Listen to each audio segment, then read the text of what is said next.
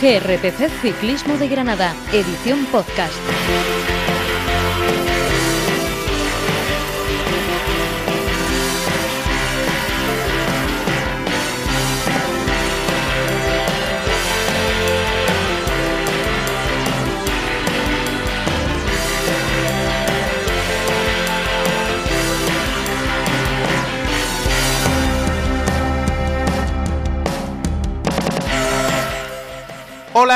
¿Qué tal? Bienvenidos a GRPC Ciclismo de Granada en este nuestro podcast número 64. Recibido un saludo de José Miguel Olivencia. Charlábamos en nuestro último bonus con la ciclista más importante de nuestro país, Mavi García, quien ha estado concentrada en Sierra Nevada durante más de 15 días preparando la primera parte de su temporada. Ahora, en Sierra Nevada o Sierra Nevada acoge al gran bloque de ciclistas profesionales que encaran la recta final de su preparación para el Giro de Italia, que arrancará el 6 de mayo, bonito día por cierto, en Budapest, Hungría. Charlaremos también sobre Amstel, sobre Brabanzona, dominada por completo ambas carreras por Ineo Grenadier.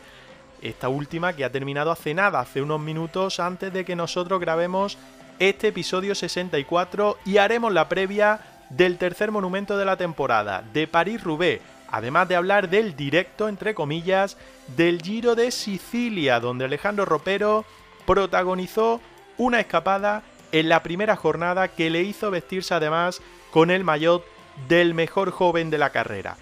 Para todo ello, saludo ya una semana más a Andrés Porcel. Hola Andrés, ¿qué tal? Muy buenas.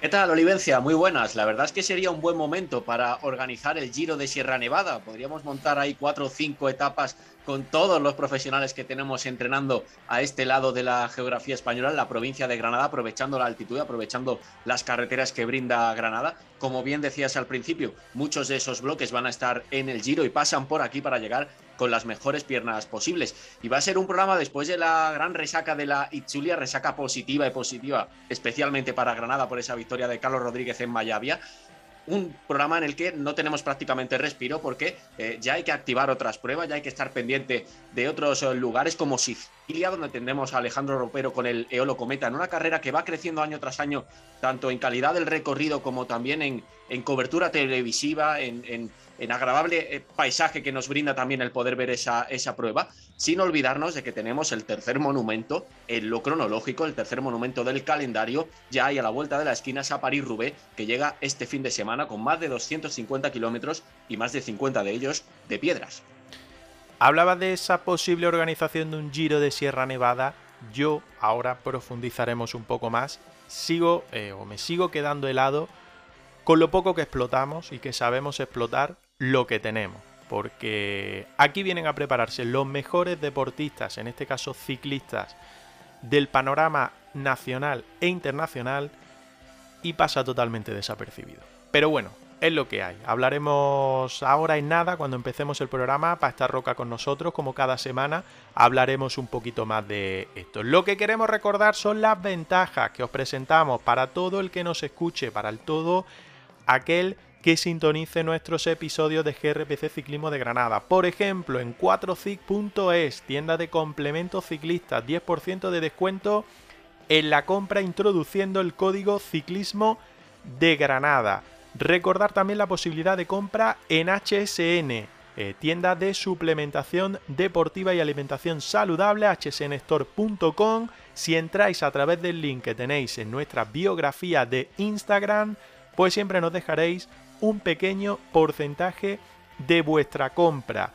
Eh, dejaremos también en las stories de Instagram, de vez en cuando vamos dejando algunos productos y enlaces directos para comprar eh, los días que hay buenas ofertas. Y por último, recordamos que nos podéis escuchar en iVoox, en Spotify, Google Podcast o también vernos en YouTube, en nuestro canal de GRPC Ciclismo de Granada. Si os gusta lo que hacemos semanalmente, pues os invitamos que nos sigáis en la plataforma que lo hagáis habitualmente y si lo hacéis particularmente por iVoox, pues os podéis, hacer, ah, hacer fan desde 1,49 euros al mes. Tendréis cada mes contenido exclusivo, ya son unos cuantos capítulos lo que hemos subido y seguiremos haciéndolo porque este mes de abril os debemos al menos un episodio. Lo tenemos más o menos preparado. Queda solo grabarlo, la verdad queda lo más importante, pero está más o menos preparado.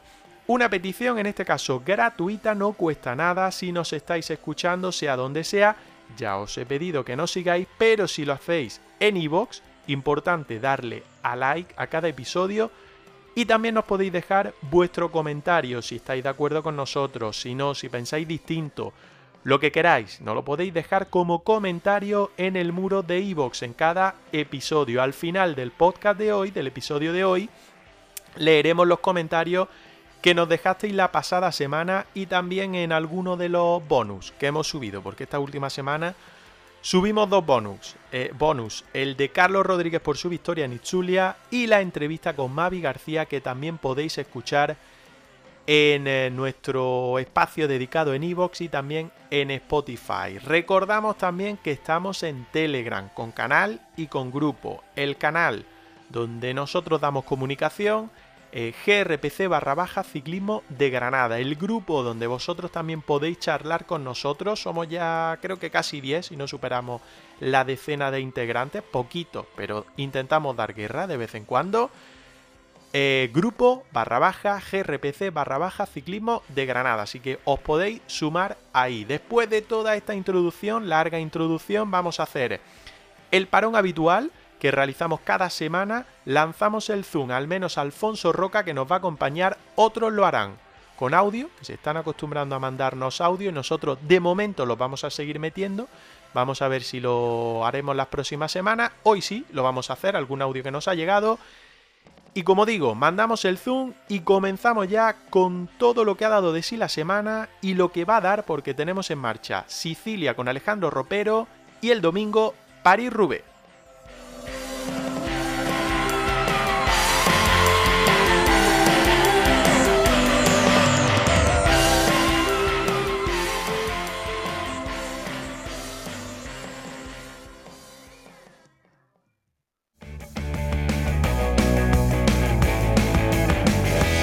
Escúchanos en iVoox y Spotify. Síguenos en redes sociales. GRPC Ciclismo de Granada. En Instagram, Twitter y Facebook.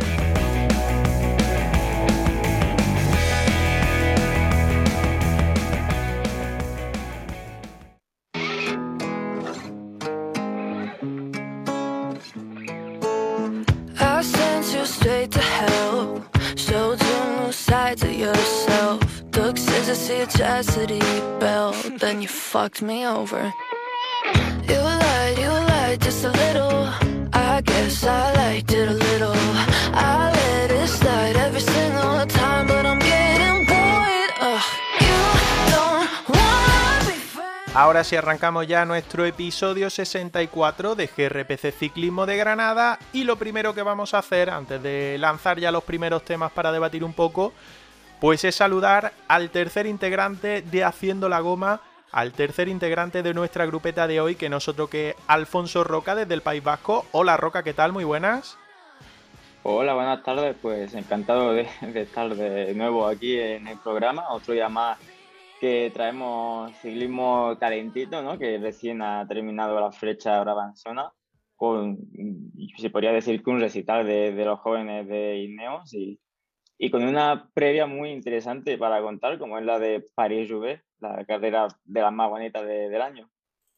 Pues sí, la verdad es que competición no nos falta y competición no nos va a faltar en los próximos meses, Andrés, porque esto ya va lanzado hacia el mes de mayo y vamos a lanzar con el primer tema, que no es otro que esa preparación para el Giro de Italia, que arrancará el 6 de mayo en Hungría, en Budapest, y que tenemos Sierra Nevada prácti- prácticamente sembrada de ciclistas profesionales. Es una barbaridad, la verdad es que sí, quienes, eh, quienes somos aficionados a este deporte, con salir unos, unos kilometritos por el entorno de Pinos Genil, Huejar Sierra, la carretera de- del pantano del embalse de Kentar, eh, ya podemos encontrarnos con, con una parte importante del pelotón World Tour y, y Pro, y Pro Team, ¿no? de los, con los mejores equipos del, del mundo eh, realizando sus entrenamientos. Es un privilegio para, para quienes somos apasionados del, del ciclismo la pena es algo que tú decías al principio, que parece que esa valoración solo se queda entre los amantes del, deporte de la bicicleta y, no pasa de ahí, ¿no? A nivel institucional parece que no tiene mucho más empuje a pesar de todo lo que significa para, para una tierra como la nuestra, que tanto depende de su imagen y del turismo, que los mejores deportistas del mundo del ciclismo elijan eh, estas carreteras para ponerse a tono de cara a sus objetivos más importantes.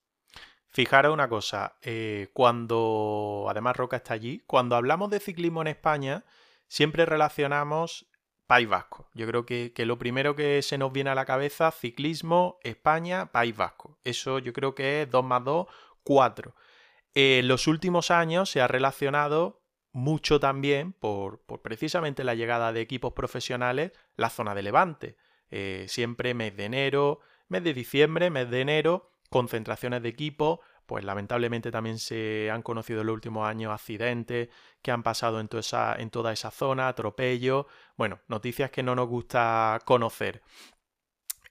Pero es que aquí, eh, salvo lo que tú dices, eh, nosotros que nos gusta mucho esto, o los profesionales, hablábamos hace unos días, con, hace una semana, aunque lo publicamos el fin de semana, con Mavi García, que nos decía que, que ella era una habitual aquí en Sierra Nevada, que llevaba distintos años habiendo estado aquí concentrada, que vino una vez, probó, le gustó y que ya es una habitual en el CAR para preparar lo que, lo que es el bloque importante de, de, su temporada, que de hecho iba a repetir eh, de cara al mes de julio para las citas del Giro y de, del Tour de Francia, que vendría a prepararla.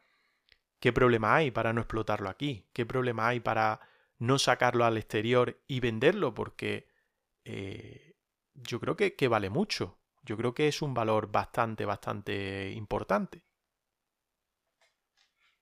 Sí, sin duda. O sea, si al final, si tantos ciclistas vienen aquí a, entrenar en esta época, es por algo, ¿no? O sea, estamos hablando de que Granada tiene una gran riqueza en cuanto a carreteras, en cuanto a zonas para entrenar y yo creo que se debería de trabajar en mostrar un poco más que no sea solamente los ciclistas los que muestren la riqueza de nuestra zona, sino que por parte de instituciones, por ejemplo, pues también hagan hincapié en que eh, vivimos, tenemos la suerte de vivir en una zona que es maravillosa para entrenar por el clima, por las carreteras que tenemos, que realmente son bastante buenas, porque tenemos de todo, porque tenemos tramos de, en los que se puede trabajar muy bien eh, el llano, pero también tenemos subidas de categoría. Entonces, pues, si es, lo que he dicho, si los profesionales eligen nuestra zona para entrenar, es por algo. Y además es que eh, se nos ocurre por destacar, ¿no? Dentro de, esto lo hemos hablado en más de una ocasión, pero ese triángulo que forman Pinos, Genil y Huejar Sierra con tres eh, variantes diferentes para subir al cielo prácticamente, es decir, para llegar hasta el Veleta, eso es algo que la geografía ha, permitido ese privilegio geográfico, eh, porque tenemos en Granada la, bueno, la ventaja de contar con, Sierra Nevada. Y sí que es verdad que, más allá del, deporte de invierno y, de todo lo que se explota lo relacionado con el esquí, el resto de, elementos parecen cojear, desafortunadamente. No hay una apuesta institucional eh, clara por, el ciclismo a pesar de que eh, los elementos están ahí y, solo hay que dar un, pequeño empujoncito para, ¿por qué no?, eh, sacar un poquito más de, provecho de, ellos. Menos mal que, los grandes equipos del, ciclismo siguen apostando por, Granada, que los profesionales cada vez que vienen parecen estar más encantados, al menos eso es lo que nos cuentan a nosotros y se nota esa satisfacción, porque si dependieran del interés que ponen las instituciones o los organismos encargados de gestionar eh, públicamente esta provincia, la verdad es que las cosas seguramente no, no, irían tan bien. Fijaros, se me viene a la cabeza ahora mismo, ahora pasaremos a hablar un poco de, los ciclistas y los equipos que están concentrados de cara a ese Giro de Italia, que como digo arrancará el 6 de mayo en, en Budapest, en Hungría. Para mí van un poquito ya justetes por, por cosas que hemos hablado, por ejemplo, con Antonio Campos cuando no, nos ha acompañado que nos ha especificado que siempre se necesitan más de dos semanas de concentración para, obtener una serie de resultados, de valores, pero bueno, estamos, estamos ya a 13 de abril, el giro empieza el 6 de mayo, no sé si van justos o no van justos, eso es otro tema. Pero se me viene a la cabeza, por ejemplo, que en Sierra Nevada, en los últimos años, no me voy a ir mucho más allá, mucho más atrás, eh, se ha cocido una medalla de bronce en mountain bike en los Juegos Olímpicos, en los últimos Juegos Olímpicos de Tokio, como la de David Valero. David Valero se viene él solito a Sierra Nevada y se tira prácticamente ahí toda la temporada y solo baja para ir a competir. Eh, lo hemos hablado con él y el año pasado lo hablamos con él cuando lo, tuvimos aquí en, en Haciendo la Goma en GRPC Ciclismo de Granada. Una medalla de bronce en los Juegos Olímpicos. Eh, Pogachar no solo ha venido este año, sino que en otros años atrás ha venido aquí, ha preparado Tour de Francia que ha ganado después. Por lo tanto, hemos tenido aquí ciclistas que han ganado Tour de Francia. Julián Alaphilippe lo tuvimos el año pasado aquí y aunque no preparó específicamente ese mundial, pero sí que preparó precisamente esta época, las Árdenas y un poquito antes, y también obtuvo bastantes buenos resultados. Es decir, los mejores y las mejores competiciones se ganan o son, son ganadas eh, por ciclistas que se han preparado aquí en Sierra Nevada. Y aquí nadie dice nada, aquí nadie explota nada y aquí nadie vende nada, que yo creo que siempre se dice que el deporte es la mejor manera de vender y aquí nadie aprovecha nada. Pero bueno, era una pequeña reflexión. No olvides también la concentración que realizó la selección española justo antes del oro de Valverde. Correcto. aquí toda la selección que además casi no llegan a, Austria por problemas con el avión y tal, pero... Por problemas no, por tener el aeropuerto que tenemos, es decir, no por problemas, por tener un aeropuerto que no sirve para nada.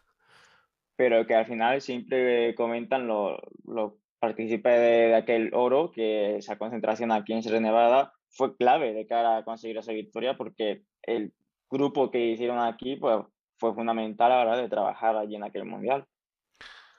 Y si me permitís, eh, el otro día hablábamos con, con Mavi García, pero en los últimos años, tanto Van Bleuten como Van der Breggen, sobre todo esta última, la neerlandesa que, terminó su, su, carrera profesional el año pasado con SD Works, han pasado por Granada y han preparado grandes objetivos en Granada, el Giro, los campeonatos del mundo. Van der Breggen ha sido campeona del mundo después de hacer serias concentraciones en, Sierra Nevada. Ahora le está siguiendo la, pista, los pasos y la estrategia de mi Bollering, la llamada a sustituirla en el equipo ese de Works, que hizo un bloque en Sierra Nevada durísimo, además, en una, en una etapa de nieve y de, y de, mal tiempo, y ya le está dando resultados porque hoy mismo ha ganado la, la flecha Brabanzona. Eh, así que también ellas, por supuesto, lo, hemos comentado muchas veces en, GRPC, eligen Sierra Nevada, las mejores del mundo pasan por aquí antes de, cumplir o de afrontar sus desafíos mayores. Y fijaros, ya para terminar, prometo que no me enrollo más, que parece que hoy vengo un poco cabreado. Eh, es muy de políticos, y a mí me dan igual colores, siglas y demás, es muy de político echarse, hablando mm, mal, la mierda uno encima de otro. Pero aquí hay que reconocer, o hay que decir y hay que aclarar, que se unen distintas instituciones. El CAR de Sierra Nevada, que es donde la mayoría de deportistas, no todos, pero la mayoría de deportistas van a prepararse, que está a más de 2.000 metros de altitud, es del ministerio, es decir, es del gobierno central, si no me equivoco y no si no me corregí. Eh, Sierra Nevada, que es donde está el CAR, eh, depende de Junta de Andalucía, es decir, gobierno autonómico. Sierra Nevada pertenece a Monachil, que es un municipio y que a su vez pertenece a la Diputación de Granada. Por lo tanto, es otro organismo más que podría explotar. Y ya si tiramos un poquito más, pues digo yo que el Ayuntamiento de Granada también podría hacer algo porque lo que vende de Granada es la alambre Sierra Nevada. Pero bueno, que son cosas mías, que no me quiero alargar mucho más de esto y que vamos al tema deportivo porque, a ver, haciendo un poco de recuento, que lo hacíamos antes de empezar a grabar, tenemos Alejandro Valverde, que en principio va al Giro de Italia, concentrado en Sierra Nevada, entiendo que no en el CAR, porque este es muy de ir al Hotel El Guerra, a concentrarse, a tirarse allí sus tiempos de preparación, a traerse a su gente, a su grupeta y entrenar por aquí, por Granada. En el CAR de Sierra Nevada sí que tenemos desde hace semanas también a Leolo Cometa, a los compis de Alejandro Ropero, que tiene un buen bloque aquí, ya nos decía Campos que habían estado yendo y viniendo algunos, en los últimos días hemos visto a Fortunato, ganador de una etapa en 2021 en ese Giro de Italia, con tanto éxito y que tanto éxito obtuvo. Eh, está concentrado aquí el grupo, incluso hemos visto buena parte de sus preparadores, a Barredo, que hablamos con él el año pasado aquí en GRPC Ciclismo de Granada, también anda por aquí. El 13 Gafredo con Juan P. López, que ya nos comentó que iba a venir con todo el equipo, pues aquí está, con Darío Cataldo. Por cierto, Darío Cataldo, si no lo habéis visto, eh, meteros en su Instagram porque ha hecho un vídeo espectacular de Sierra Nevada. ¿eh? Parece que lo ha pagado la Junta de Andalucía o la Diputación de Granada y ha hecho un vídeo hasta con dron, una, una barbaridad de lo que llevan de concentración aquí, con imágenes, ya digo, eh, a vista de pájaro, con dron. Es flipante, os metéis y lo veis. Porque nosotros lo, lo subimos a una history en Instagram y la verdad es que molaba muchísimo. Tenemos también algunos ciclistas del Bora Hagro. Desconozco quiénes son específicamente. Fernando Sánchez, que después lo escucharemos, que nos ha mandado un audio, eh, estuvo el otro día con ellos y sabemos cómo es Fernando y no sabía ni quién eran. Y del UAE Team Emirates tenemos a Joao Almeida, que en principio liderará el equipo en el Giro de Italia, a Rui Costa y el tercero, ayudadme porque no recuerdo quién es. No sé si lo sabéis. Pues no sé si estará también David de Formolo, no sé si se habrá venido desde Itzulia o la verdad es que no estoy seguro. Bueno, hay un tercer integrante del, del UAE, son tres, así que dos de ellos sí son Joao Almeida y, Rui Costa y el tercero que me disculpe, no nos escuchará por supuesto, pero que no, no, no lo tengo controlado. ¿Os suena alguien más que haya por aquí preparando Giro de Italia?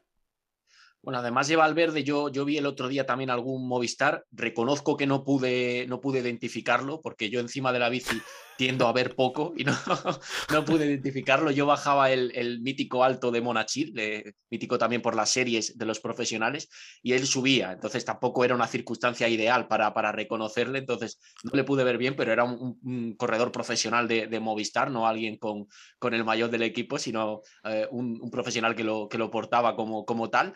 Y, ahora mismo no sabría decirte quién más. Yo creo que ese repaso ha sido bastante, bastante completo y además eh, dibuja o, deja claro eh, hasta qué punto eh, está ahora mismo Sierra Nevada de, corredores, ¿no? ¿En qué, en qué momento de la, de la, preparación nos encontramos? Roca, sin duda es que es un bloque importante para el Giro porque el Trek los últimos años es, bueno, siempre lo ha sido y en los últimos años sigue siéndolo un equipo importante.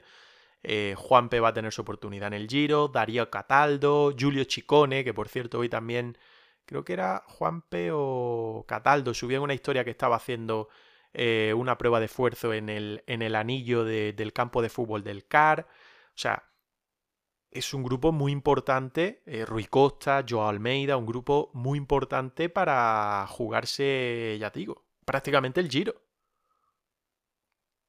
Sí, sí, la verdad es que el Giro este año cuenta con, un buen número de, favoritos y la mayoría, pues, como has comentado, lo tenemos aquí en Sierra Nevada preparando la carrera.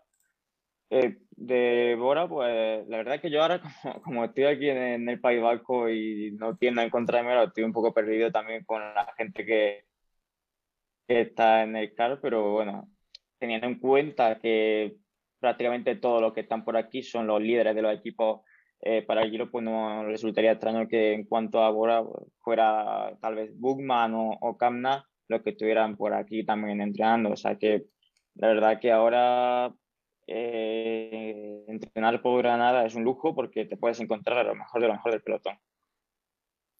La verdad es que sí, que ya digo, que a la gente que nos gusta el ciclismo tenemos muchísima, muchísima suerte. Dejamos ese tema de lado, que la verdad es que me, me, había gustado sacarlo de a colación de inicio de este episodio 64 de GRPC Ciclismo de Granada, porque ya sabéis que nuestro apellido nos llama a ello, eh, el ciclismo de, de Granada, y es de las cosas más importantes que hemos tenido esta semana y que vamos a tener. Y ahora sí vamos a empezar a repasar lo que ha dado de sí la semana en cuanto a competición. ¿Y qué mejor forma de hacerlo?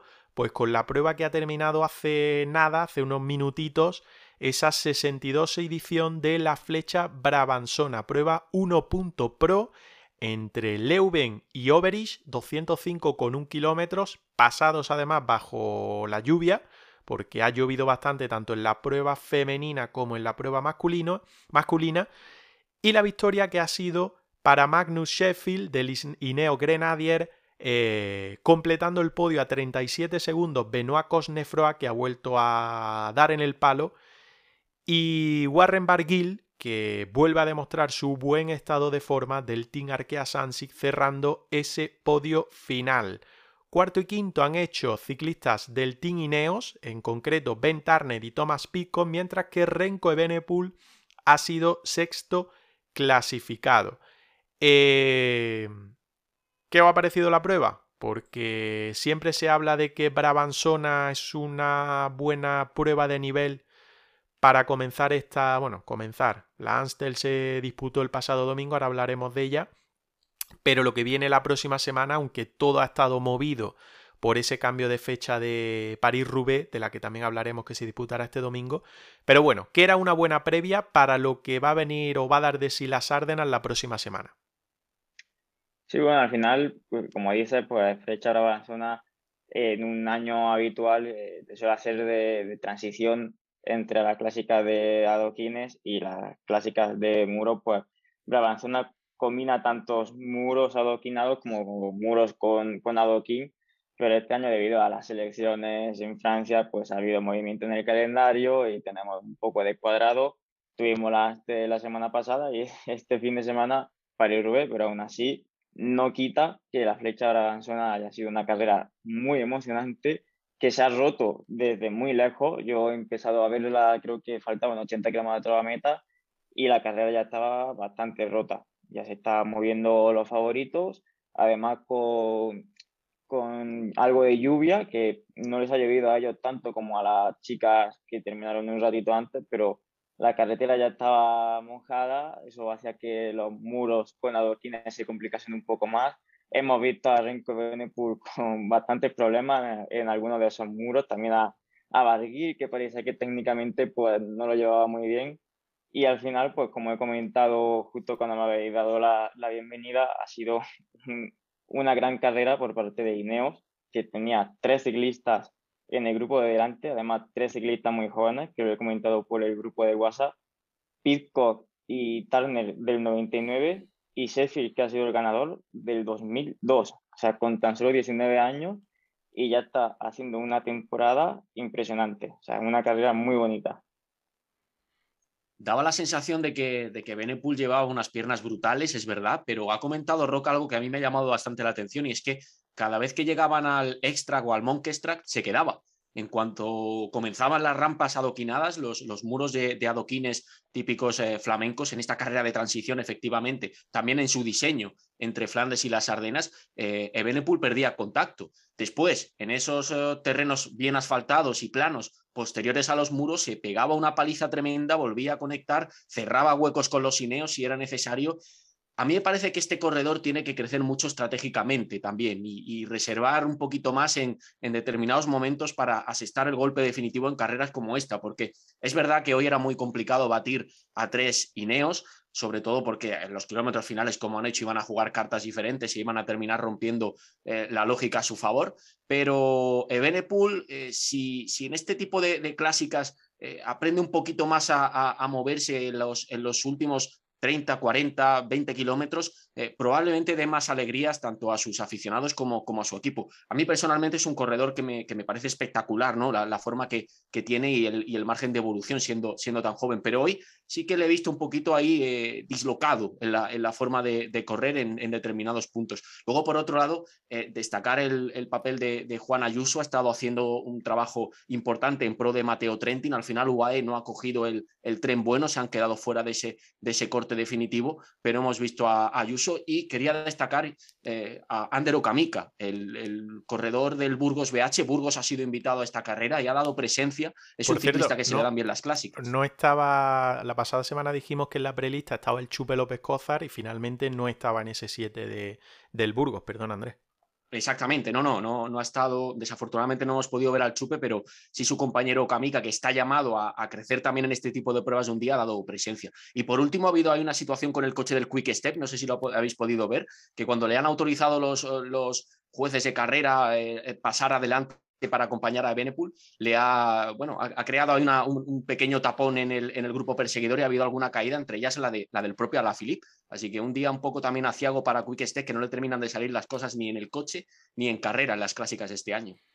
Bueno, la verdad es que sobre lo que decís de, de Benepool también hay que reconocer que terminó el sábado Itzulia, que ha tenido que viajar a Bélgica, eh, preparar esta serie de carreras de, de, de, Árdenas que va a afrontar, porque creo que la semana que viene también va a estar en eh, tanto en Flecha Balona como, como en Lieja, y por lo tanto, bueno, pues entiendo que también llevaría más kilometraje que algunos de, de sus rivales, aunque Cornefroa, por ejemplo, disputó el domingo Amstel y ha vuelto a, a dar eh, en el palo.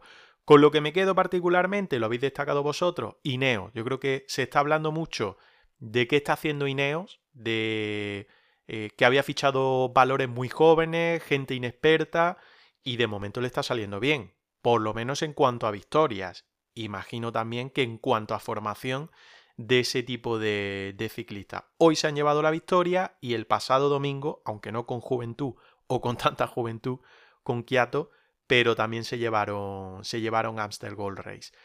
No sé si os parece hacer un pequeño paroncito y hablamos nada en unos segundos a continuación de lo que fue Amstel el domingo Hacemos un pequeño comentario sobre Itzulia porque el especial de, en el especial de Carlos Rodríguez que subimos el pasado sábado y que tenéis en Evox y en Spotify, analizamos ya lo que fue Itzulia, pero sí que ha salido una última noticia sobre Itzulia y que tiene que ver con uno de los hombres importantes, siempre en toda carrera. Hablamos también del Giro de Sicilia, escuchamos a Fernando haciendo la valoración que parece que va a ser habitual este audio que nos manda. Vamos a ver de qué duración es y qué nos cuenta. Y hablamos también de todo lo que va a deparar la, la próxima semana. Nada, volvemos en unos segundos.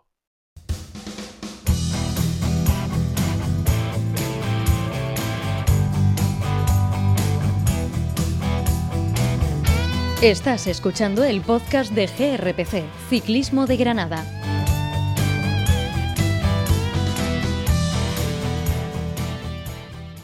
Recogemos después de este pequeño parón que hemos hecho, que ya se está convirtiendo en norma habitual, porque también nos cansa grabar de seguido y hay que hacer un, pequeño paroncito para beber agua y reponer fuerza. Hablábamos de esa Brabanzona que se ha disputado nada, terminado hace nada con ese dominio de Ineos, eh, de la juventud de Ineos, pero es que el domingo pasado, el domingo 10 de abril, en la Amstel Gold Race, también se llevó la prueba Ineos, en este caso no un jovencito, sino alguien más veterano, aunque repasando la edad llama la atención de que Kwiatkowski todavía tiene 31 años y parece que lleva mucho más en esto de, del ciclismo. Antes de que deis vuestra opinión, repasamos esa clasificación. Como decía, Michael Kwiatkowski de Lineo Grenadier se llevó la victoria eh, en photo finish eh, frente a Benoit Cosnefroy en ese sprint. Ties Benoit del eh, Jumbo Visma quedó o completó el podio a 10 segundos y ya Mathieu Van Der Poel a 20 segundos quedó cuarto y venció el sprint de un pequeño grupo de 8 corredores que llegó detrás de, de esos primeros clasificados. Os planteo lo primero y es que por segundo año consecutivo Hemos visto cómo la Amstel se resuelve en photo finish. Hace un año, en 2021, era un Van Pitcock y este año, pues se puede decir que ha bajado un poquito el nivel, con todos los respetos. Ha sido entre Kiato y Cosnefroy. ¿Qué os dejó la prueba? Pues, la verdad que de estas pruebas al final de Ardena no se puede comentar eh, nada negativo. Como ya he dicho con Flecha Grabanzona, es una prueba que, que, deja muy buen sabor de boca porque se suelen romper de lejos, suele haber bastante movimiento de, de favorito y encima pues se resuelve de una manera tan emocionante como es un, un sprint entre dos que termina en photo finish y además tan igualado que nadie sabía que nadie ganado, ni siquiera ellos, porque tenemos las imágenes de la confusión de Cosnefroy, que en un momento cagada, se ¿eh? pensaba que sí, sí, sí, pensaba que había ganado. No sé si sería cosa de un juez, un juez, al parecer un, o... un, juez, no, no, no, un juez se lo dijo. Un juez en, entonces... en, línea de meta le, dicho, le dijo has ganado, al parecer es lo que yo escuchaba. Claro, todavía. Fíjate que siempre se comenta que en ese tipo de sprints los ciclistas rápidamente saben si han ganado o no, porque a la hora de lanzar la bici, pues echa la vista al lado y, y consigues ver si tu rueda ha pasado por delante o no, pero fue tan igualado que ni siquiera fueron capaces ellos mismos de ver si habían ganado o no. Y al final, pues, se cumple un poco lo que has dicho de, de Kiato, que aunque tenga 31 años, que se piensa que, que todavía más veterano, pero se tiene ya esa veteranía en el campo profesional que supo lanzar la bicicleta justo en la línea de meta mejor que Cosnefroy, que es algo más joven que él, y eso fue lo que dio la victoria. Mira que la Amstel Gold Race es una clásica con, terreno suficiente en los kilómetros finales para que no se produzcan este tipo de situaciones. Pero a veces el ciclismo nos guarda estas sorpresas por dos, años consecutivos, además, que es lo más curioso de, todo esto.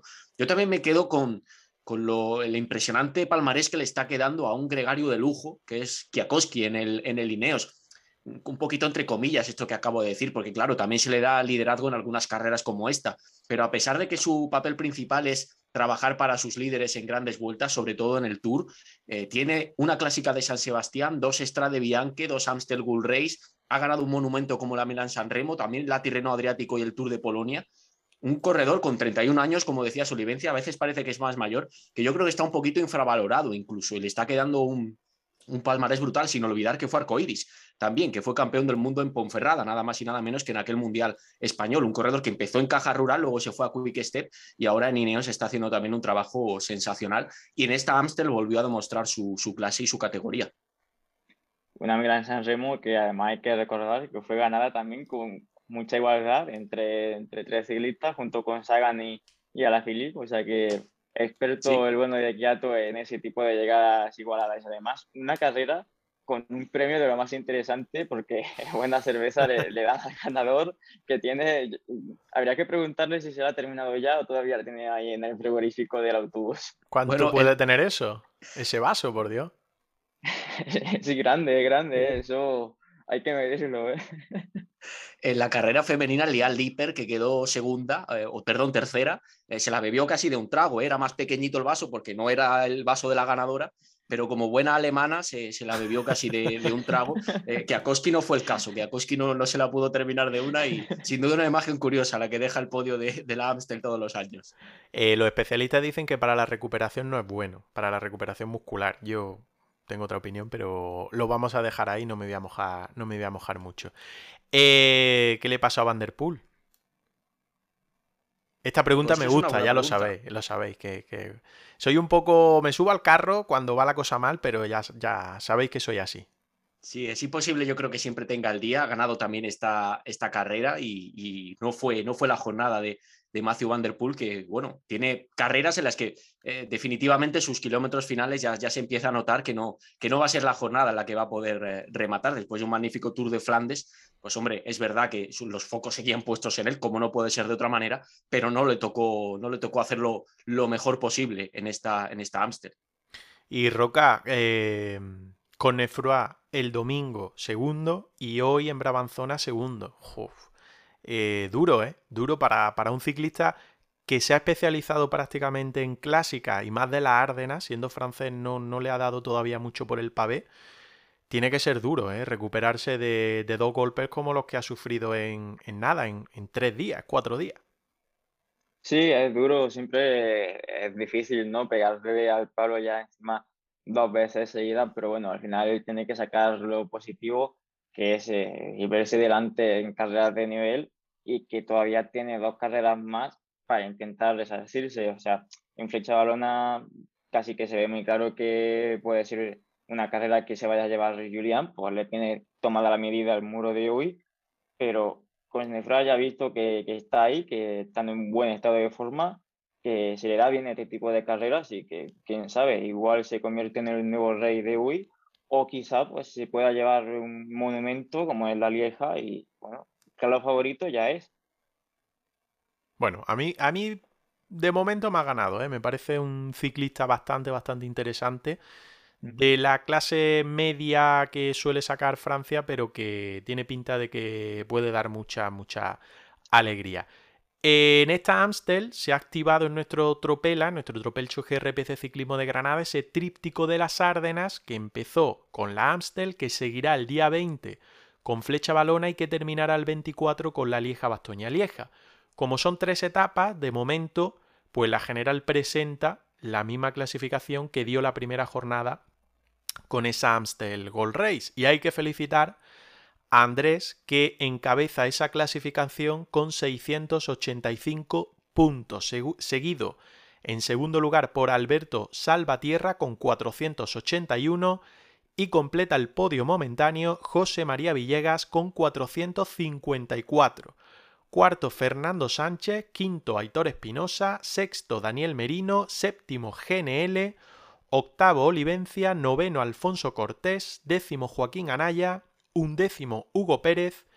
Y décimo segundo Dani Cantero. Roca, eh, te vamos a tirar de la oreja, macho. O sea, es que no puede ser que el otro día dijeras que iba a hacer el equipo que te fuese a cenar y que no lo hicieras.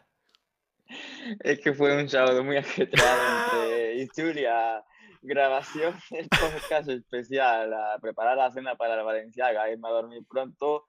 Al final, mientras comía después de la carrera, y puse la carrera y dije, ay, madre mía, se me ha vuelto a olvidar tropera, que no doy una.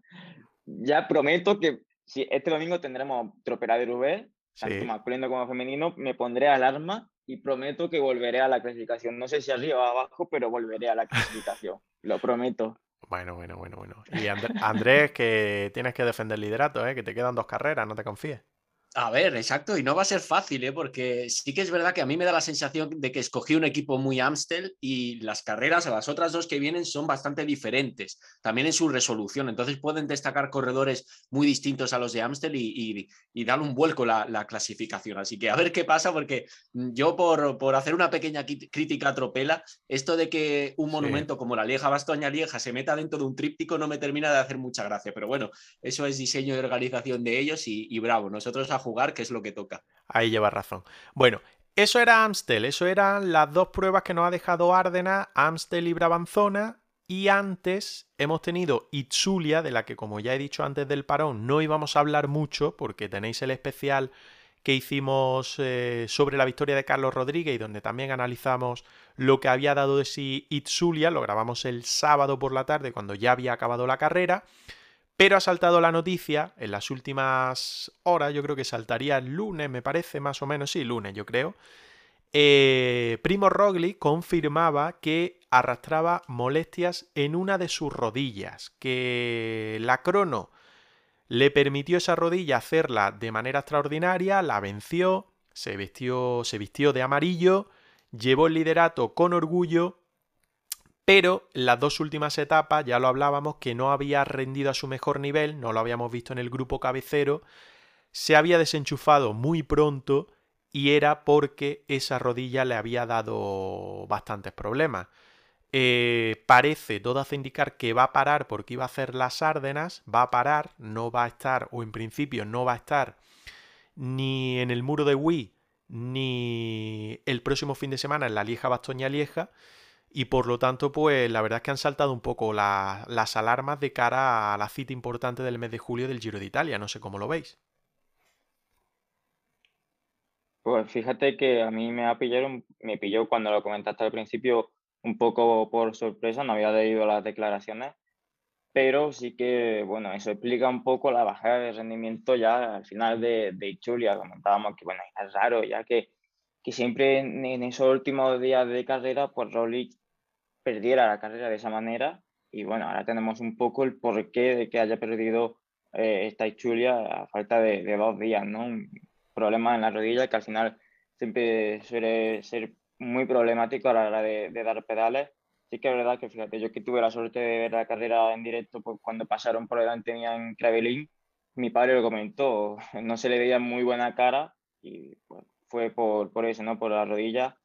Por suerte todavía tiene tiempo de, de, cara a lo que es su gran objetivo como es el Tour y seguro que un buen equipo de médicos detrás que le ayudarán a, recuperarse lo mejor y lo antes posible. O sea que tampoco tiene por qué saltar tanto las alarmas en su entorno, por, podrá llegar al Tour sin problema, me imagino se recuperará y bueno, hará un tiempo de descanso. No ha sido lo más inteligente que si arrastraba molestias antes de la carrera, pues vengas a la Ichulia en vez de quedarte en casa descansando y recuperándote bien. Eso pues tal vez le haya eh, provocado un poco más lesión, pero bueno, tiene tiempo de cara al Tour.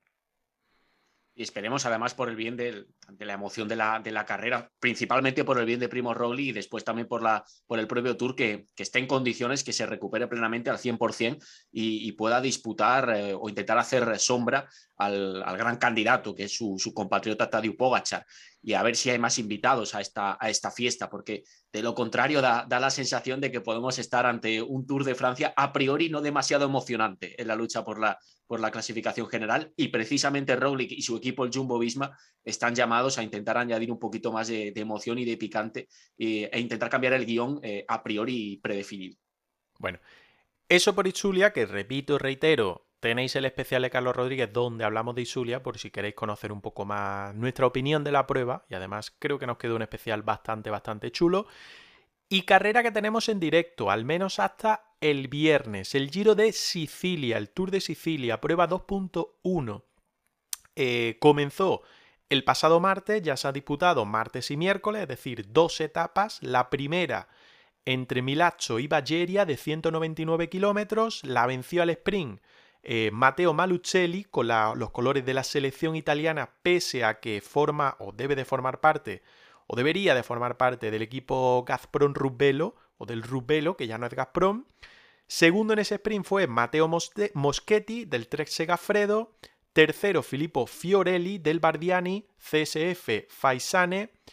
Eh, cuarto, Alexandro Fedeli, de la selección de, Ital de, Italia. Y quinto, Damiano Caruso, también de la selección de Italia, aunque pertenece al Bahrein Victorious. Sexto, primer español, el compañero de Alejandro Ropero en el Eolo Cometa, David Martín, que debuta este año como ciclista profesional, el eh, ciclista andaluz, además, eh, natural de Sevilla. Ropero entró en línea de meta en la posición 50, pero eh, había sumado también bonificación eh, porque eh, estuvo en la escapada de la jornada y ahora hablaremos un poquito más de ella. Etapa de hoy, miércoles, entre Palma di Montechiaro y Caltaniseta, 152 kilómetros, con algún puerto de montaña. La verdad es que hemos estado viendo la etapa y además de bonita, también tenía pinta de ser bastante dura. Victoria para Damiano Caruso ciclista que defiende los colores de la selección italiana, seguido de Vincenzo Nibali de la Astana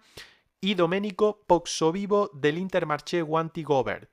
Cuarto, Kenny Elisonde, Trek Segafredo. Quinto, Alexandro Fedeli. Sexto, Vincenzo Albanese. Séptimo, Nicola Conci. Octavo, Filippo Fiorelli.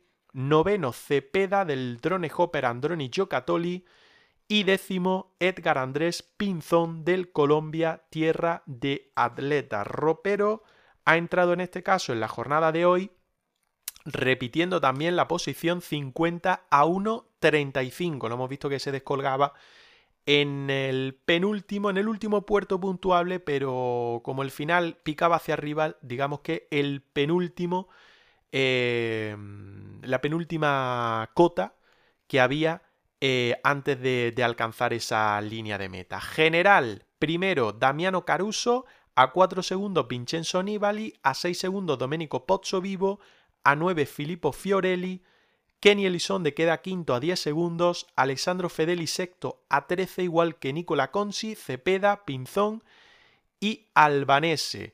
El ciclista granadino ropero, posición 45 a 1.42 de eh, el liderato de la jornada. Me callo, lo prometo, solo lo las dos etapas que quedan. El jueves, mañana, Realmonte Piazza Armerina, 171 kilómetros, también jornada eh, de dientes de sierra, em, por lo tanto, eh, dura. Y el viernes, sobre todo el viernes, hay que señalarla porque la etapa entre Ragalna y el Etna, solo 140 kilómetros, pero hay que subir ese enorme, iba a decir muro, pero iba a decir una tontería, ese puerto, ese gran puerto del Etna que pondrá fin a este giro de Sicilia. Abro espacio para vosotros, que yo hablo mucho y me enrollo mucho. Eh, Andrés Roca, eh, vimos a un ropero que por fin, él mismo no lo decía, no vamos a contar interioridades, pero él mismo no lo decía, por fin cogía una escapada que tanto le estaba costando en este inicio de año.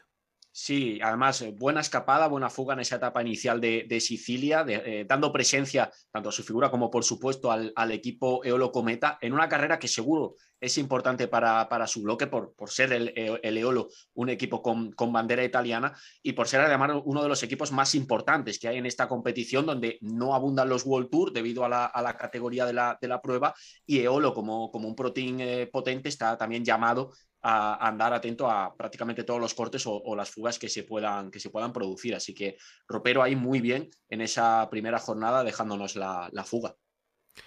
Eh, Roca, ¿tiene, tiene trabajo Leolo porque sobre todo la selección italiana con hasta cinco corredores de, lo que era el Gazprom, además de Damiano Caruso, yo creo que, presentan un auténtico equipazo.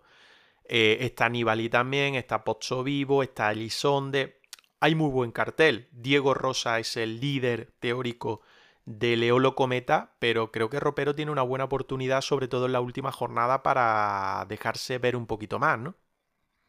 Sí, la verdad que, como comentas, pues la selección italiana trae un bloque muy potente.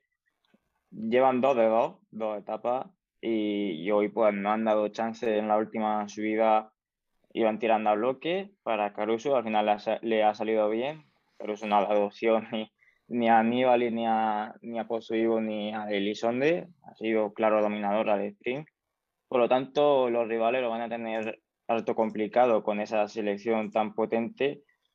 Veremos a ver hasta dónde llega Diego Rosa, que es un corredor eh, de mucho nivel. Ha estado en, grandes equipos, estuvo en Sky antes de, de llegar a este Olo Cometa. Pero pues ya se ha visto que en la primera etapa pues nuestro ropero ha sido protagonista, se metió en la fuga, consiguió bonificaciones, lo que le dio el mayor de mejor joven que lo ha estado ilusiendo. Hoy se ha quedado, digamos, un poco pronto, pero al final es lo normal.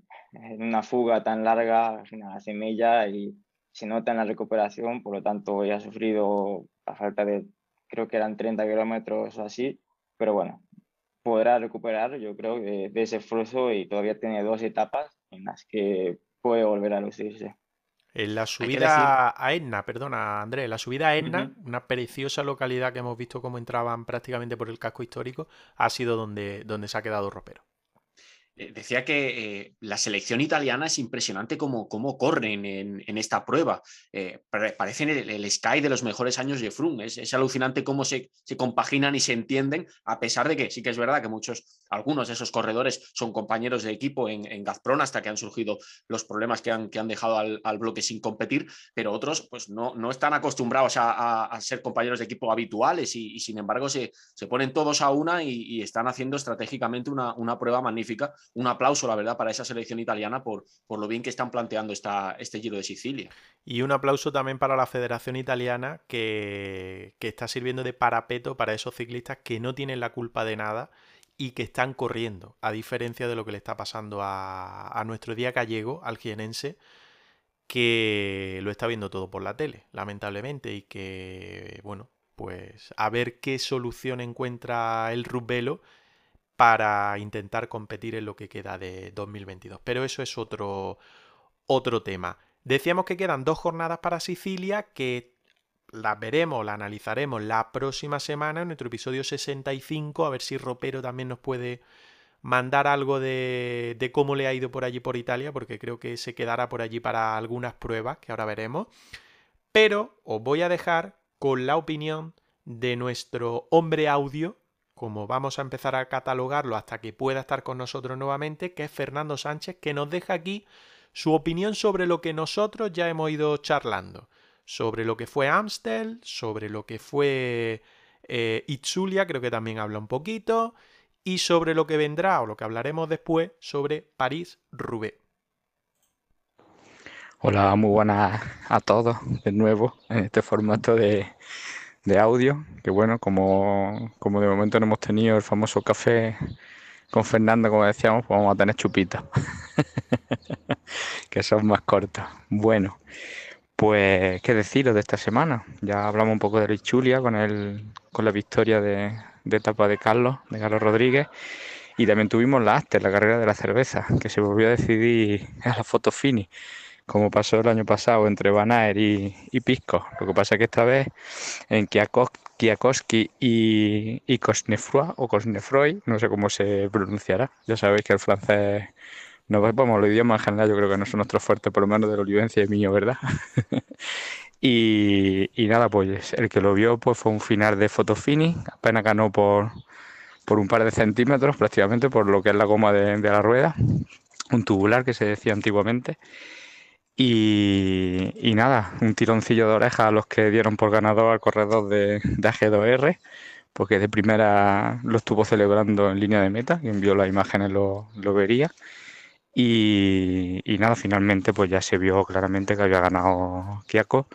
Así que, nada, una carrera que cierra como un, bloque de clásicas que está ya nos de, o abre más bien un bloque de clásicas que nos da adoquines, porque los adoquines los vamos a cerrar este fin de semana con, con yo creo que la, que la más bonita de, de todas las carreras que hay, de todas las clásicas, que es la París-Roubaix auténtico espectáculo el que se vio el año pasado con la lluvia, pero vamos, con que este año sea en seco, mm, es espectáculo, espectáculo asegurado le preguntaban a Flecha que, qué prefería, si Flandes o Rubé, y decía que a un clasicómano es como pedirle a un hijo que, que, que, quiere más, a mamá o a papá.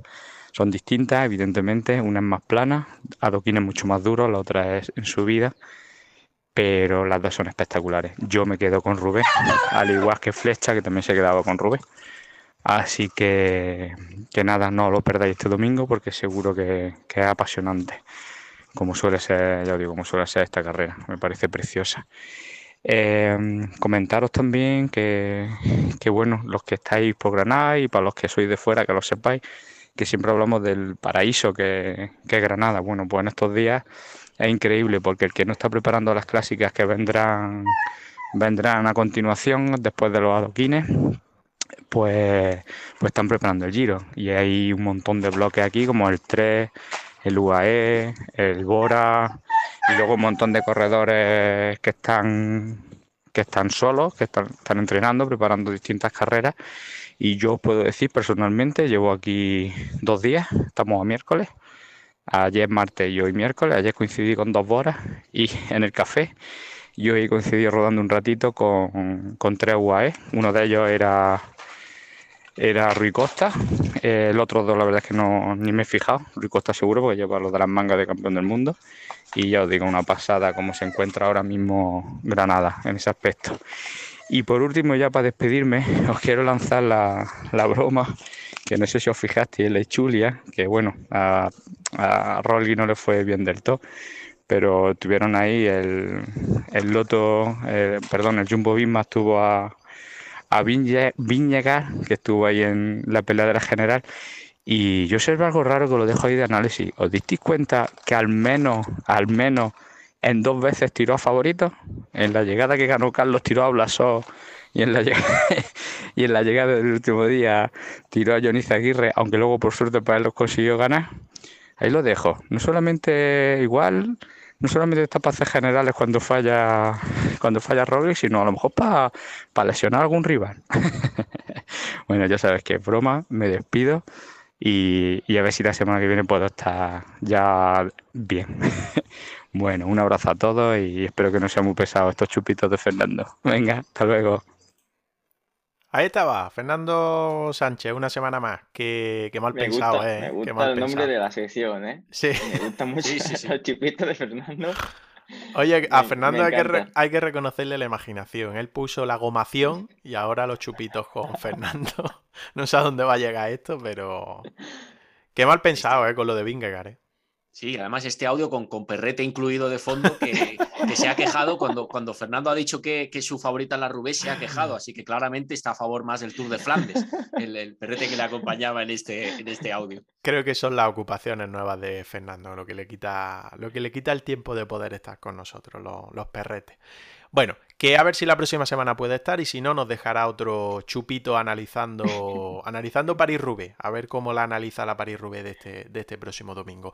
Lo que vamos a hacer es repartir los puntos del trofeo regularidad 2022 4 Ciclismo de Granada, lo que fue, lo que ha dado de sí la última semana, que no es otra cosa que la Itzulia, prueba del World Tour y en la que estuvo Carlos Rodríguez, que la verdad es que se ha llevado un enorme botín. Yo creo que va a ser casi casi la mayor puntuación que hemos repartido desde que hacemos el trofeo regularidad. Si no es la mayor, estará ahí ahí.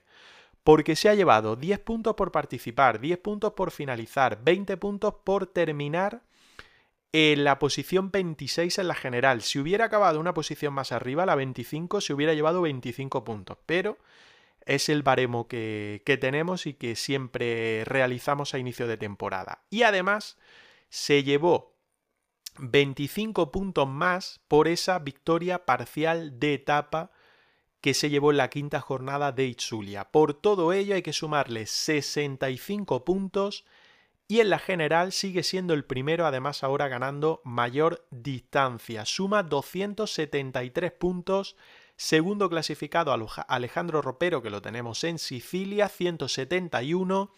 Tercero Álvaro Cuadros, 75. Y cuarto el Chupe López Cózar con 70 puntos. Esto lo que ha dado de sí la última semana, lo que viene a partir de prácticamente ya del viernes día 15 y el sábado día 16, voy a destacar dos clásicas en Francia creo que serán de las que suman a esa Copa de Francia que tanto y tanto y tanto lloramos en el sentido de que tienen ahí una grandísima oportunidad de desarrollar ciclismo que aquí en España no tenemos, lamentablemente. Classic Grand Besançon Dubs, prueba 1.1 a disputar el viernes 15 de abril. La destaco porque va a haber dos equipos españoles, el Burgos BH y el Kern Pharma, al igual que el sábado 16 de abril se disputa el Tour du Jura Cyclist, mi idioma sabéis cómo son, ya lo ha dicho Fernando, no lo voy a rebatir, prueba 1.1 y también estarán ahí el Burgos BH y el Kern Pharma. Esto es una buena previa para que ahora Andrés se explaye y nos cuente la gran prueba que hay el domingo 17 de abril, este domingo en París un poquito con retraso llega esa París-Roubaix, ese tercer monumento en lo cronológico de la temporada, por la primera vuelta de las elecciones en Francia que ha obligado a retrasarla este 17 de abril, entre Compián y Roubaix, salida habitual en los últimos años, llegada histórica en ese velódromo de Roubaix, 257,2 kilómetros con 30 sectores de adoquines que suman un total de prácticamente 50 kilómetros de más que adoquines, podemos decir directamente piedras, porque cambia mucho la morfología y la física del adoquín belga con lo que son las piedras de la, de la París-Roubaix y sus tramos. A poco menos de 100 kilómetros llega ese momento clave que todos esperamos, ese paso por la True de Arenberg, un, un paso legendario, un tramo mítico de esta París-Roubaix, imagen del, ciclismo a nivel internacional, pero eh, en aproximación ya a Roubaix, en puntos más calientes de la prueba, podemos decir, se atravesarán otros dos sectores fundamentales para la París-Roubaix, Mont-Saint-Pével y el Carrefour del Arc, que suelen ser eh, más eh, habituales en lo que a movimientos definitivos se refiere, aunque cualquier tramo se pueda aprovechar y sobre todo también cualquier terreno posterior a un tramo de adoquín cuando las fuerzas flaquean y los movimientos por delante se consolidan. Entre los favoritos, Matthew Van Der Poel encabezando a Alpecin Phoenix, vamos a tener también a Stefan Kuhn con Francé de Ye. En Jumbo Visma todavía no sabemos seguro si va a estar Good Van Aert. Hay cierto secretismo en el equipo en torno a la, a la figura del campeón belga, pero sí parece segura la presencia de Christophe Laporte. Alexander Christophe también estará con el equipo Intermarché Guanti. Pedersen y Stuyven con Trek entre los candidatos de otro bloque que habitualmente viene fuerte a la, a la Paris-Roubaix. Tenemos en Quick Step a Stibar, Asgreen, Lampire, Seneschal, eh, bloque que ha dominado muchas veces la, la Roubaix, pero que esta temporada, por, por las sensaciones previas, parece más complicado. Por abrir ya el debate y no, y no extender mucho la, información previa, eh, Alfonso, lo que sí parece claro es que la edición de este año, a diferencia de la del pasado, va a ser completamente seca y con el adoquín más lleno de polvo que de barro. Sí, eso al final, eh, esta época del año, pues como que favorece un poco más ¿no? que la Rubes, uh, perdón, sea seca, pero eso al final no quita emoción. Eh, lo que has comentado, la, dificultad de esta carrera está en que los tramos son completamente llanos, por lo tanto se entra a una velocidad muy alta y es eso lo que complica, ¿no? Eh, ese, eso, esa diferencia en las piedras que tenemos en Roubaix y eso, esos botes que a esa velocidad pues complican mucho más eh, mantener el equilibrio. Que el, el eh, que el pavé esté mojado pues hace que resbale más, como si hubiera el año pasado, que patinaban las ruedas de, de atrás, que, que, la gente se caía, que en todos los tramos había caída, pero mmm, no quita espectáculo. La, la siempre es emocionante, tenga lluvia o no tenga lluvia. Al final veremos a los ciclistas llegar al velódromo llenos de polvo, con la cara de, sufrimiento de todos los años y será una, una gran carrera. Olivencia, eh, Van der Poel, grandísimo candidato. Todavía Jumbo Visma se guarda la carta de, de Van Aert. Eh, dicen que está entrenando ahí por la comunidad valenciana, que, podría estar preparándose para estar en, en Roubaix. Eh, el COVID le ha dejado fuera las últimas clásicas y ahora está por ver si vamos a tener duelo entre los dos eh, grandes de las clásicas de, de, la actualidad o no. Sí, dicen que hasta el viernes no se va a saber si va a estar Van. Se habla de que está en Calpe de que el equipo le ha dicho literalmente que, que no muestre datos en Strava ni en ninguna aplicación similar para que no se conozca qué está haciendo, qué no está haciendo, si está al nivel, si no está al nivel. No sé, parece un poco ahí demasiado oscuro todo, no se sabe cómo está, cómo está el, el ciclista, el ciclista belga, el campeón del mundo belga. Y no sé, es que el tema Van der Poel, el domingo pasado no se vio en su mejor forma, igual se estaba reservando, igual estaba demasiado controlado. No sé, yo digo siempre lo mismo sobre las clásicas. Eh, dependen muchos factores y no solo en la fuerza que tengan los ciclistas. A mí particularmente me gusta por eso. Eh, una carrera de tres semanas se puede controlar, una clásica es mucho más difícil controlarla. Y si hablamos de París-Roubaix, con todo, con todo lo que tienen que recorrer, no solo muros, sino también pavé, pues, bueno, muros, en este caso no hay mucho muro, pero si el pavé prácticamente se convierte en un muro, eh, es muy complicado controlar la carrera y que Van Der Poel pueda hacer una de las suyas, pues posiblemente pueda, pero la París-Roubaix siempre dicen que, que es una carrera muy complicada de vencer, que la vencen los más fuertes, pero también los que más fortuna tienen. Así que a ver qué se plantea. Yo no descarto a Van. Y si Van está, a ver en qué forma está. Y si están escondiendo tanto, igual es que no está tan mal como, como se pensaba. El COVID ya no es lo que era, por suerte, hace más de un año o dos años. Y se sabe que prácticamente se está pasando como un resfriado y vemos como los deportistas vuelven como, como motos una vez se supera. Así que es una gran incógnita y como digo es lo bonito de este tipo de, carreras, la incógnita. Y si en todas las clásicas es importante estar bien situado y delante, yo creo que ninguna de ellas es tan importante como en la Roubaix, donde un mínimo enganchón te deja definitivamente fuera. En Flandes también es complicado recuperar, pero más factible que en, los tramos de, de, Roubaix. Por último, una curiosidad muy rápida. Os leo la alineación del Total Energies, Daniel Oss, Niki Terstra, Turgis, Van Gestel, Peter Sagan, Bodnar y Boasson Hagen. La pregunta es, Joder. ¿os imagináis este equipo hace siete años? Sí, sí, bestial. Es lo que iba a decir, que parece de, del Pro Cycling Manager de hace siete años, cinco o siete años. ¿eh? Es bestial. Eh, no sé los planes del Total Energy, pero me parece que no, no, no, no es el camino. Igual sí para para ganarse fama, pero quizá para el plano deportivo no veo demasiado el camino. ¿eh? Y se está viendo a las claras que, que Cristian Rodríguez está siendo de lo mejorcito del equipo en rondas de, de una semana o similares. Así que me parece el Milan del fútbol de hace muchos años. Sí, sí, es una, es una buena comparación. Sí, además la, la carrera de, de, de la Rubé de Sagan estaba un poco en duda porque el esloveno este año no está mostrando su, su mejor nivel. Al final parece que sí se va a lanzar a, a correr la Rubé, pero yo veo más como líder de ese equipo a, a Turgis. Está haciendo una temporada de, de, clásica bastante buena y como dice, como ha dicho antes Andrés, la colocación en esta carrera es muy importante y quizá la mejor opción sea buscar la fuga de un inicio y así te quitas problemas, vas con terreno ganado y, y, al final pues, puedes tener la suerte de en los últimos kilómetros estar adelante con los mejores, como le pasó un poco el año pasado a, a que cogió la fuga y fue con ventaja y luego le pillaron por detrás Colbrelli y Van Der Poel, aguantó la tirada y consiguió un, magnífico podio, a ver qué, es capaz de hacer este año el corredor de, de Loto, si es capaz de estar de nuevo ahí en cabeza en, en la Lube. Un nombre rápido, un favorito rápidamente, solo el nombre. Pues yo voy a decir Pedersen. También es otro que se le está viendo muy buena forma desde que empezó la temporada y, en clásicas se le está viendo un muy buen golpe de, pedal y, yo lo veo muy entonado para Terrubeck. Andrés. Yo me arriesgo con Asgreen y espero que así el Quick salve la temporada.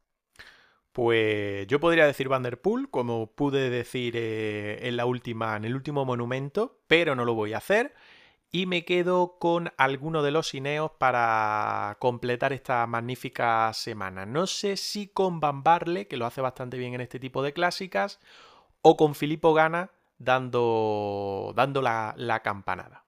Y de Francia nos vamos a Italia, concretamente a la parte norte del país italiano, porque se va a disputar el Tour de los Alpes, prueba 2.pro del lunes 18 al viernes 22. Y sobre todo hay que destacarla porque aparte que son cinco jornadas y cinco jornadas bastante exigentes en Italia, se destaca o la queremos destacar porque va a tener un muy buen cartel y un cartel que va a ser prácticamente como previa para el Giro de Italia. Hay muchos ciclistas que van a estar en ese Giro de Italia que han decidido estar en este Tour de los Alpes como última prueba eh, como último, sí, como última prueba, como último test de cara a ese Giro de Italia que arrancará el 6 de mayo. Cartel, por ejemplo, Pello Bilbao y Mikel Landa con los colores del Bahrein, Superman López con los colores de Astana, Kamna con la, equipación del Bora Hasgrove, Hugh Carthy y Esteban Chávez con el Education First,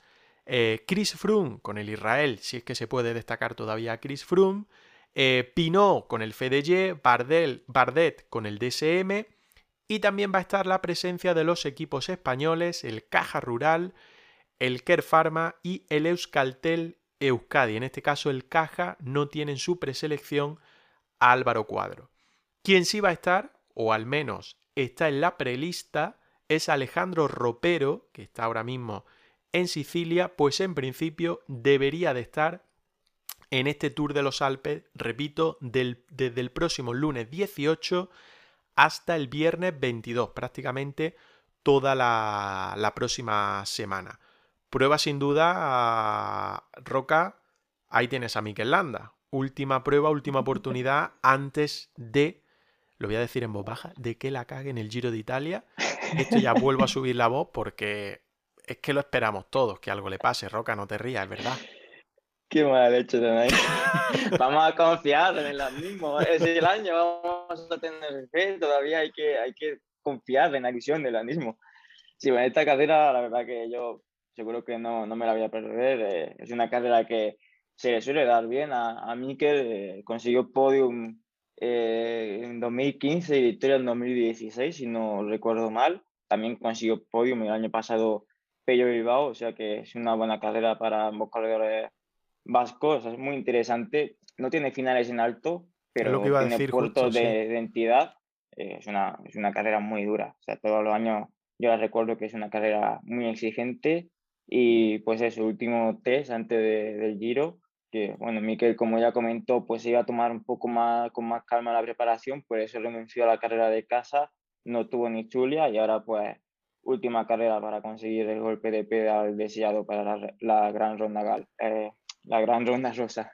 Eh, etapa muy cortita, 159 kilómetros, 153, 149, 142 la cuarta el jueves 21 de abril, que es la que termina más en alto, eh, con final en, eh, en, en Vilabasa, y la última con 116 kilómetros solamente. La verdad es que, Andrés, el nuevo ciclismo, ¿no? Etapas súper cortitas que imagino que lo que buscarán es velocidad.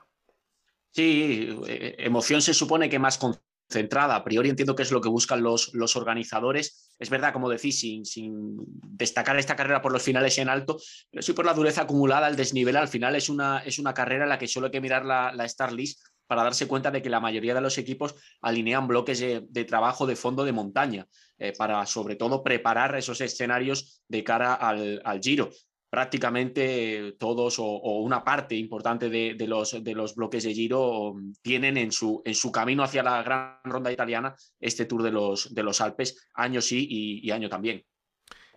Eh, hablaba de Ropero, en principio va a estar. Em, bueno, el equipo parece que el bloque fuerte para el Giro de Leolo Cometa está en Sierra Nevada. Se puede quedar un poco a la vista de que Quizá Ropero no entra dentro de, ese bloque para el Giro, pero si lo hace bien eh, en Sicilia, como lo está haciendo, y tiene la oportunidad en los Alpes, en el Tour de los Alpes, pues quién sabe, ¿no? Si puede estar ese 6 de mayo en, Budapest, en Hungría, defendiendo los colores el 8 de, de Leolo Cometa. Próxima semana también, miércoles 20 de abril, Flecha Balona. No vamos a profundizar mucho en esta clásica porque es que queda mucho. Queda una semana todavía para que se dispute.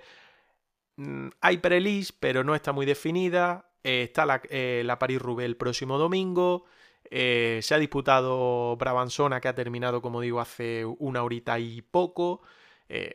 hablar un poco de la carrera va a quedar muy lejos, así que no, no lo vamos a hacer demasiado. Miércoles 20, Flecha Balona. El muro de Wii, ahí espera la Philippe y compañía a ver qué es lo que, es lo que plantea.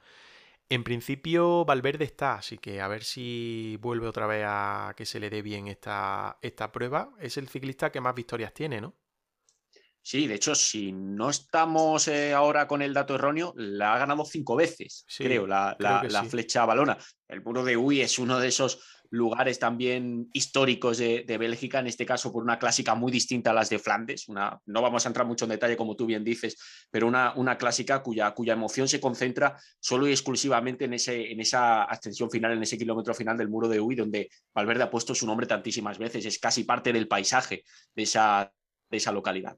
Bueno, eh, cerramos ya todo lo que es el mundo profesional y Roca, cuéntanos un poco cómo fue ese Valenciaga el pasado domingo después de tu aventura en Itzulia como reportero y como seguidor y tifosi. Te hemos visto ahí en vídeo como auténtico tifosi.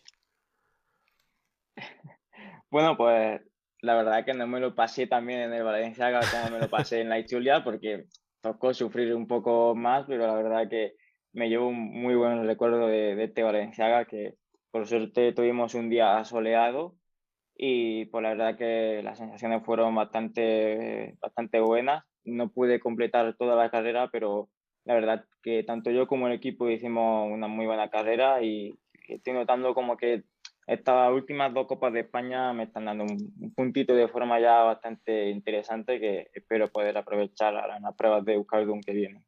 ¿Qué tiene este fin de? Pues sin ir más lejos, mañana tengo mi particular procesión de Jueves Santo e-, en Durango. Se celebra el campeonato de, de Vizcaya en Durango, una prueba bastante, bastante dura. Y el domingo, pues otra carrera algo más llana, son 150 kilómetros y apenas acumulamos 700 metros de nivel. Es una carrera muy llana ahí en Durana, o sea que a ver qué, qué tal es las sensaciones.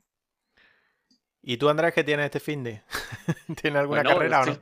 Fíjate, yo le iba a preguntar a Roca si se iba a ir de procesiones, pero ya, ya me he dado cuenta de que no. Así que me ahorro la, cuestión. Bueno, eh, yo a ver si salgo que sea hacer 30 eh, kilómetros o, o, algo del estilo, porque, porque a partir de ahí no, no mucho más. Es verdad que estamos disfrutando un poco de las vacaciones, pero de, de la bici lo justo, ¿eh? porque el tiempo tampoco acompaña yo soy de los que veo una nube y ya, y ya casi se echa para atrás. Así que sé que fíjate. Bueno, a partir de hoy, de este miércoles noche, pues habrá que disfrutar un poco de, es verdad, de esos días de, descanso hasta la próxima semana.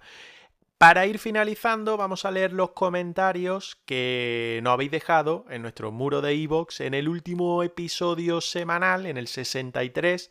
Nos decía Fran Biker, muchas gracias y enhorabuena una semana más por el podcast. Nuevo programa cargado de información sobre carreras y sobre nuestros pros granadinos. Muchas gracias. Pues gracias a vosotros. Y en el bonus que subimos de la primera victoria pro de Carlos Rodríguez en Itzulia, también nos dejaba Hugo Pérez, creo que es la primera vez que nos deja un comentario, así que se lo agradecemos. Chapo por el episodio, enhorabuena y muchas ganas de escucharos el miércoles. Pues aquí tiene Hugo un nuevo episodio de GRPC Ciclismo de Granada. hora de, o momento de ir despidiendo. Eh, Roca, ya nos has dicho dónde vas a estar. Este, nada, en una hora compitiendo ya y el fin de semana. Así que desearte, como siempre, toda la fortuna y que aproveches también los días de asueto y descanso que tengas eh, a lo largo de, esta Semana Santa. Pues muchas gracias. Espero que en el próximo podcast semanal pues pueda traer buenas noticias y que haya estado delante, como digo, aprovechando ese puntito de forma que me han dado la Copa de España, pues pueda estar un poco más adelante. Importante, alarma, el sábado a las 7 de la mañana, prueba femenina, haz tu equipo. Y el domingo, 7 de la mañana, prueba masculina, París-Roubaix, haz tu equipo. Para el tropela, digo, ¿eh? para el tropelcho. Sí, sí, lo apuntaré, lo apuntaré, que si no ya me, me vaya a venir a tirar de la oreja. Que nos escuchamos la próxima semana, que habrá mucha París-Roubaix y también ese Tour de los Alpes que como tú dices yo tengo muchas ganas de ver, ¿eh? A ver lo que hace Landa y a ver si Ropero también puede estar ahí defendiendo a Leolo Cometa. Eso es, hasta la próxima semana. Un abrazo Roca y Andrés lo mismo, que descanses, que aproveches tus vacaciones, que te hemos roto para grabar un episodio más y que le dé a los pedales lo que puedas, que viene buen tiempo, hombre, que no te dé miedo. Eso es, intentaremos aprovechar eh, los días eh, un poquito más agradables en lo meteorológico, más favorables en lo meteorológico para la bici que nos deje esta Semana Santa y por supuesto siempre conectados y, y, a grabar cuando sea necesario, que nos encanta ponernos delante del micro para GRPC Ciclismo de Granada. Bueno, un abrazo, nos escuchamos la próxima semana, Andrés. Así será, un abrazo grande. Y a todo el que haya llegado hasta aquí, pues muchas gracias, que os deseamos una buena Semana Santa, que esperemos que escuchéis este episodio, aunque estéis de asueto y de descanso, porque siempre intentamos traeros lo máximo de información y la mejor información. Perdona si el principio ha sido un poco ladrillo con temas relacionados con política e impresiones que pueda tener uno, pero creo que es bastante necesario. Y lo que sí os pedimos, pues que nos sigáis en todas las plataformas, o al menos en la plataforma donde nos escuchéis, y que si lo hacéis en iVoox, nos deis a like en el episodio y nos dejéis vuestros comentarios, porque eso nos sirve mucho, mucho para ir creciendo poco a poco en la plataforma. Nos escuchamos la próxima semana, en el próximo semanal será ya el 65, si no recuerdo mal, si no me equivoco, el próximo miércoles en GRPC Ciclismo de Granada. Chao, chao.